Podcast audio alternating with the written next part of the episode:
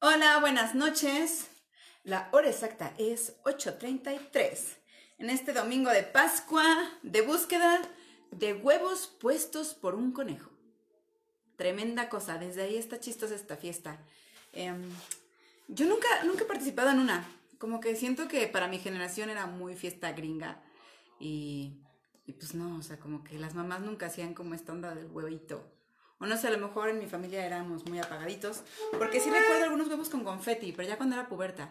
Hola Carmen, ¿cómo estás? Hola Andrés, Ibáñez, bienvenidos en su domingo daily de Pascua. Estoy transmitiendo todos los días a las ocho y media. Y a este proyecto le llamé Mientras Esperamos. Son 40 programas, o sea, 40 transmisiones durante esta cuarentena, que ya a ser más días, pero bueno, ese fue el inicio del programa. Y lo del programa, ah, ya, Televisa Informa. Pero eh, mi intención es, sigue siendo como tener 15 minutos de algo que no tenga que ver con lo que estamos viendo en un término directo, sino algo que nos ayude. Hola Jesús, súper puntual. Algo que nos ayude a ver las cosas diferente, a pasarlo un poquito mejor, nos aligere el corazón, el pensamiento o lo que sea. Hola estrategia culinaria. Es muy chistoso cuando tienen nombres eh, empresariales, es como saludos cordiales. Oigan, ¿de dónde salió lo de saludos cordiales? O sea, yo desde hace como un año hay gente que me pone saludos cordiales, que a veces no sé si es en serio o es en chiste. Yo cuando las pongo es en chiste, me da mucha risa el saludos cordiales. Como que hay cosas que agrupo dentro del término Napoleón, de este cantante eh, de los años, no sé, 70 que se me hace que canta en lugares con alfombra y con luz oscura. Entonces ahí meto como saludos cordiales y ese tipo de cosas eh, Beliz o cosas así como que van en el grupo de Napoleón. Hola Eric, mira nomás, se conectó. ¡Wow! Eh, pues que bueno, ya somos un chorro, así que podemos empezar. Y este es el capítulo número... El, el forro de mi... Ay, ven, este, este es súper padre. Es el forro de mi celular. Lo compré en, en Cuernavaca. Pero bueno, en fin, lo pintan a mano, así, a la Vinci. Muy bien. Bueno, ya, empecemos. Ahora sí. Este es el capítulo número no me acuerdo, chavos. Déjenme, voy a checar porque no me acuerdo. No estoy segura si es el 27 o el 28 y esa es mi responsabilidad total. Entonces, 27, sí, ok. Vamos a empezar. Y bienvenidos al capítulo número 27 de 40 en esta transmisión que se llama Mientras Esperamos. Como sabes, todos los programas los paso a podcast para que los puedas escuchar en Spotify, los subo a la red para que estén en YouTube, Cuiraba MX, y tenemos una página de Facebook que se llama Mientras Esperamos, donde si tienes un negocio que ahorita estás trabajando a domicilio, pásamelo. Les estoy haciendo promoción todos los días a diferentes negocios de comida, de venta, de tiendas, de lo que sea, para que nos activemos aunque sea un poquito. Pongo mi granito de arena para que sigamos vendiendo y promoviendo cosas. E igual manera en esa página subo eh, recomendaciones de libros o de museos en línea o de actividades para niños o de canales de videos o cosas así que veo que durante esta cuarentena nos pueden hacer eh, más relajada y divertida. Fíjense que he con, eh, he estado hablando con mucha gente que se ha visto esos 40 días como un momento súper especial y como un regalo para resolver muchas cosas en su vida, para hacer cosas que no habían hecho para eh, ponerse a meditar, no meditar tanto, sino como trabajar internamente, darse una pausa, etc. Entonces creo que ahí la llevamos. Digo, también es gente privilegiada, como todos nosotros que estamos en, ahorita conectados, que pues podemos hacer economía de otra manera o tenemos ahorros o podemos seguir trabajando o de una u otra manera no le estamos pasando como tan apretada. Y bueno, si quieres ayudar a gente que le está pasando un poco apretada, ahorita me acordé, puedes entrar a la página de B de Buenas. Ellos tienen varias iniciativas para ayudar a otras personas que no, están, que no tienen como tantos privilegios como nosotros. Y también con unos amigos hicimos una campaña que se llama comparte despensa y nada más te invita a que hagas pequeñas despensas cada vez que vas al súper y cuando veas gente, por ejemplo, los viene bienes o los de los puestos en las calles o la gente que vende cositas o que pedía en los semáforos y cosas así, pues que les regales una despensa, obviamente con todos los cuidados que tienes que tener para no abrazarlo, besarlo, acurrucarlo ni nada, sino simplemente entregarle la despensa. Y el tema de hoy, hoy estaba pensando, porque como que me tardé en decir que les quería compartir y ya me acordé que tengo un tema para mañana bien fregón, pero quería acordarme como de ideas que me han cambiado la vida. Muchas de ellas se las he contado porque son mis ideas favoritas, pero hoy en especial quiero contarles una que viene en un paquete de cuatro. Hay un libro que se los recomiendo muchísimo que se llama El libro de los cuatro acuerdos, que es sabiduría tolteca, según esto. Seguramente muchos lo han, lo han leído, pero a lo mejor ya se te olvidó y si no, pues te lo voy a recordar. Es un libro súper sencillo de leer y de verdad que tiene cuatro puntos que a mí me, bueno, uno sobre todo me cambió la vida, pero los otros, pero los cuatro son súper, súper, súper buenos. Hola Pepe, gracias por conectarte. Entonces, es, es algo súper sencillo que creo que nos puede ayudar. Son estos cuatro básicos de la vida y te los voy a contar. El primero es que, que hagas siempre lo mejor. Eh, no significa hacer siempre lo mejor midiéndote con alguien más, ¿sabes? Porque siempre en la vida va a haber cosas mejores y más baratas. Eso lo aprendí cuando iba, ya sé, cuando iba, nos ibas de compras y te comprabas, no sé, unos tenis bien fregones y luego así a las dos cuadras encontrabas otros más fregones y más baratos. Y te entraba el coraje de la vida y les juro que la frase de mi hermana, de las que más se me ha quedado grabado, fue, siempre vas a encontrar algo mejor y más barato. Siempre. Entonces, haz lo mejor que puedas como tú puedes. No te compares con alguien más porque siempre va a haber alguien que lo va a hacer mejor, más rápido, más hermoso, más decorado, con más talento, siempre. Entonces, cuando se refiere a hacer algo, lo mejor es que realmente todo lo que tú puedes, está en tu capacidad de hacer en ese momento, así lo hagas. No esperes a ser mejor que alguien más o estar en el momento perfecto para que salga mejor. Si en ese momento ya estuvo toda tu capacidad y tu entrega, así hazlo. Haz lo mejor que puedas. Además, eso sabes que te quita como carga de conciencia, porque no es les ha pasado que a veces son medio mediocres en algo, por lo que quieras, por flojera, por tiempo, y después, no sé, el vecino se gana el premio, lo que quieras. Y dices, güey, híjole, si le hubiera echado tantas ganas más, seguro le gané, pero pues le eché la flojera. Entonces, cuando haces tu máximo esfuerzo y no pasa algo o no te quedas con la chamba o lo que sea, como que dices, bueno, no lo pude haber hecho mejor. O sea, ahí estuvo como toda mi carne al asador. Así que ese es el primero. La otra es honra tus palabras. Híjole, mano. Esta es medio complicada creo que para todos porque todos nos metemos la pata con las palabras y mentimos y exageramos siempre. Y yo que ya es como un inconsciente. O sea, aquí te dice que por lo que más quieras, procure siempre cumplir tu palabra. Y dentro de eso este, está como ser lo más congruente posible con lo que dices, con lo que haces, con lo que piensas, con lo que sientes. Entonces, fiel a tus palabras. Si dices que lo vas a hacer, hazlo. Si dices que no lo vas a hacer, no, no, no, no lo hagas. Si prometes algo, cúmplelo. Y si no lo vas a prometer, si no lo vas a cumplir, mejor ni prometas. Yo creo que es mejor guardar las promesas y guardarlos sí te voy a ayudar, sí voy a hacer, cuando realmente estemos ahí. Y ser auténticos. Creo que es la parte, bueno, no sé qué opinan ustedes, creo que una de las partes más complicadas de, del ser, del existir, como seres independientes y pensantes, es el ser auténticos. Yo siento que una parte es porque siempre estamos en procesos de cambio, de reflexión y de nueva información, y siempre estamos cambiando. Pero creo que la parte más difícil, y creo que es la, la que nos da más satisfacción, es ser auténticos en lo que pensamos, sentimos, hacemos y queremos. Creo que eso es como donde siempre tenemos que estar trabajando, porque muchas veces agarramos como algo que creíamos que queríamos hacer o que nos gustaba hacer y lo estamos haciendo y a la decimos, güey, no, no, no, no es lo que quiero. Pero no es una, no es que haya sido, no es que te hayas engañado, es que no te pusiste a pensar antes si realmente era lo que querías hacer, si realmente era lo que, lo que querías sentir o lo que querías trabajar. Entonces, bueno, ser auténtico es parte de ser, de, honrar tus palabras. Hola, Manuel. Gracias.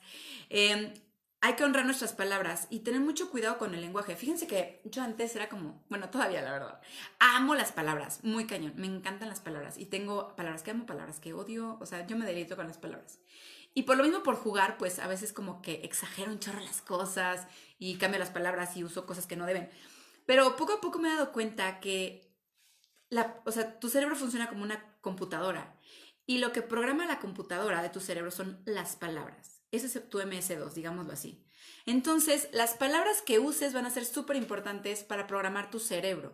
Y ese cerebro, pues ya luego te va a dar emociones, sentimientos, acciones, bla, bla, bla, bla. Eh, o prejuicios o miedos. Entonces hay que tener cuidado con las palabras que usamos, tratar de no exagerar las cosas.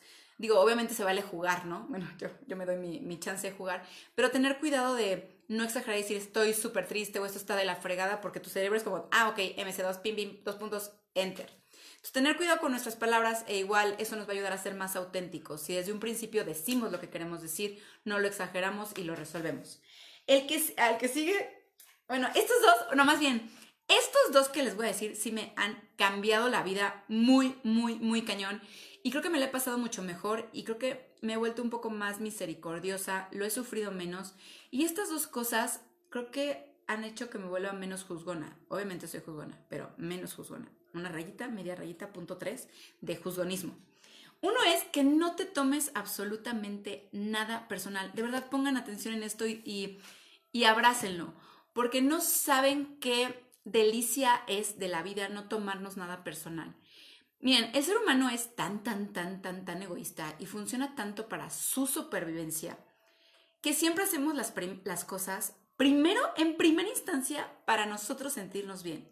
Eso es lo primero. Y se vale, porque lo más valioso que tenemos somos nosotros y con lo que vamos a, convivir todo el tiempo somos nosotros.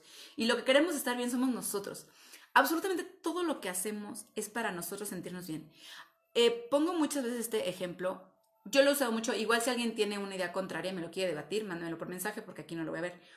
Pero yo creo que hasta una persona que mata, un asesino, no lo hace porque la otra persona no tenga vida. Lo hace porque quiere deshacerse de esa carga emocional de enojo, de venganza, de tristeza, de frustración.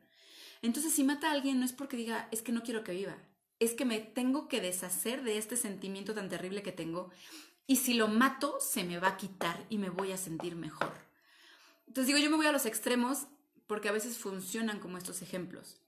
Entonces, siempre cuando sucede algo, no tiene que ver contigo, tiene que ver con alguien más. Inclusive hace poco me tocó como que una persona llegó a mí con un poquito de agresión. Yo dije, ay Dios. Pero mi primera reacción fue, no tiene por qué ser agresivo conmigo, o sea, porque no había ningún tipo de historia atrás. Entonces yo creo que es más con lo que él está viviendo y está sintiendo incómodo, por lo que reacciona así. Y cuando te pones a analizarte tú, te das cuenta que, por ejemplo, a mí me ha pasado con mi perrita, que si yo estoy de mal humor o estoy cansada, la regaño mucho más rudo, tengo menos compasión con ella.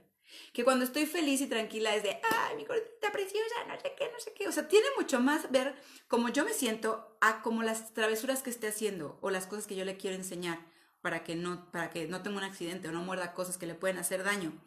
Entonces, eso es súper importante, que siempre que sientas que alguien te agrede, no es que alguien te agreda, es que esa persona tiene una situación por la que reacciona así contigo, pero no es personal. Y otra cosa que no dice aquí en los cuatro acuerdos es que nadie nos hace nada. Nosotros decidimos si eso nos está afectando o no. Yo puedo sentir que alguien está siendo grosero conmigo, pero yo decido que no lo tomo por ahí. A lo mejor estaba de mal humor, pero no es personal y lo suelto. Nadie nos hace nada. Nosotros decidimos si esa actitud nos afecta y le ponemos una etiqueta y un juicio. Pero bueno, regresando a los cuatro acuerdos, no te tomes absolutamente nada personal y van a ver cómo les va a cambiar la vida. De verdad, a mí me ha cambiado muchísimo, muchísimo la vida el que saber que no es acerca de mí, no soy tan importante para nadie más que para mí lo más importante para cada quien es cada quien. Y si alguien responde de cierta manera buena o mala, es mucho más acerca de ellos que de ti. Y bueno, el último, que también es una cosa tan sencilla y tan buenaza de aplicar. Esto es, no supongas, Dios santo, cuántas ansiedades me he librado o he tenido por andar de suponedora, de suponiendora, es andar suponiendo, ¿saben? Siempre estamos como creando historias y adjudicándole historias al otro por las experiencias que nosotros tenemos, por los juicios que tenemos, que nosotros tenemos, o por cómo nos sentimos. Y esto lo que pasa muchísimo. Alguien no te contesta el celular. A todo mundo nos ha pasado, doble palomita, tú sabes que tiene tiempo libre y en tu cabeza ya hiciste 40 mil historias. Se enojó conmigo, seguro eh, se fue de trabajo y no, y, no, y no está trabajando, está viendo una película, ya se enojó, no me quiere poner atención, ya no es como antes, eh, whatever. Te inventas 40 mil historias y luego te enteras que el cuate prendió, o sea, prendió el celular, lo vio y le entró una llamada. O la chava, o lo que sea. Y eso nos ha pasado a todos, que suponemos una trivialidad de historias, que además, de nuevo, tienen que ver con nosotros con nuestras inseguridades, con nuestras suposiciones, con nuestras experiencias de vida, cómo nosotros funcionamos. Y eso no está resolviendo nada, no está creando nada y ya nos estamos creando todo un panorama de prejuicios para responder y para reaccionar. ¿Se han fijado? Porque más el cerebro para esas cosas, Dios santo. O sea, le ponemos una ecuación de matemáticas y se sale, se sale de tu cabeza y se pone a tragar palomitas. Pero le pones una suposición y Dios santísimo.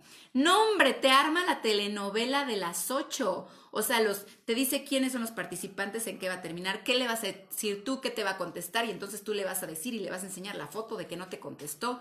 Entonces siempre esas suposiciones nos crean historias de terror que el 80 o 90% de las cosas que pensamos no es real. Y durante ese periodo que tenemos la suposición y llegamos a la realidad, bueno, enojo, fatalidad, ansiedad, frustración, desesperación, o sea, cuántas emociones no soltamos de pura suposición. Entonces aquí lo que te recomiendan es que no supongas, o sea, ¿por qué tenemos esa mala mala virtud creativa de suponer cosas porque se nos antoja suponer cosas porque no están sucediendo como creemos o no tenemos la respuesta correcta. Entonces yo lo que hago cuando me pasan esas cosas de suposiciones y me empiezo a volar, digo, a ver, hay 40 mil millones 800 mil opciones antes que mi suposición. Y a lo mejor puede ser una que ni siquiera me estoy imaginando. Entonces, ¿de qué me sirve estar suponiendo? Mejor me espero y le pregunto. Y ya en ese momento cuando le preguntas y te dice qué pasó, entonces ya puedes empezar a resolver y hacer como todos tus mecanismos de qué le vas a decir y cómo vas a resolver la situación. Pero antes la suposición solo te lleva al drama infernal y a la gastritis y a la colitis. Así que estos fueron los cuatro acuerdos de mis queridos toltecas. De verdad, si pueden, cómprense el libro que se llama Los cuatro acuerdos. A mí me cambió la vida. Es haz lo mejor siempre, honra tu palabra no te tomes nada personal y no supongas. De verdad que son increíbles estos cuatro acuerdos, te van a hacer la vida de maravilla y está súper sencillo de aplicarlos. De verdad, a mí sí me ha cambiado mi actitud ante, ante mí y ante las personas y, y se ha vuelto mucho más ligero cualquier situación que yo no puedo controlar, que siempre estamos luchando con eso. Les mando muchos besos, muchos abrazos, espero que les haya gustado el mensaje. Nos vemos por Spotify, por... Ah, ya sé, hay un libro que dice que, es que de este libro del cuarto acuerdo hay otro que se llama El quinto acuerdo, que yo no he leído porque supone que este lo escribió el hijo y lo agregó. Pero bueno, si no se los investigo y se los, se los leo mañana. Pero este es como el mero, mero capotero. O ya me dirá algo diferente Cristian Rivero. Pero bueno, nos vemos mañana. Mañana les tengo un tema padrísimo. Eh, eh, eh, padrísimo que se me acaba de ocurrir que va a estar súper bueno. Adrián Noroña llegó tarde otra vez. Chavos, esto no se puede seguir repitiendo. Hola, Masa Meléndez. Bueno, pueden ver el video ya en replay o esas cosas y me dejan un comentarito, ándenles para que les perdone su impuntualidad. Les mando muchos besos, gracias por estar aquí, de verdad. Es un placer. Gracias, Daniela Perdomo.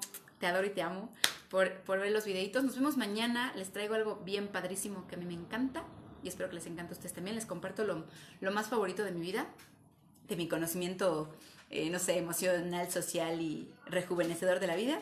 Nos vemos mañana, descansen. Eh, Adriana Noroña, Noroña, me tienes que hacer un ensayo de por qué llegas tarde siempre a mis videos, si estás encerrado en tu casa todo el día. Y bueno, eh, nos vemos mañana, ¿sale? Les mando muchos besos, pórtensela bien y pues nada, báñense de vez en cuando aunque no salgan. Los dientes mínimo, please.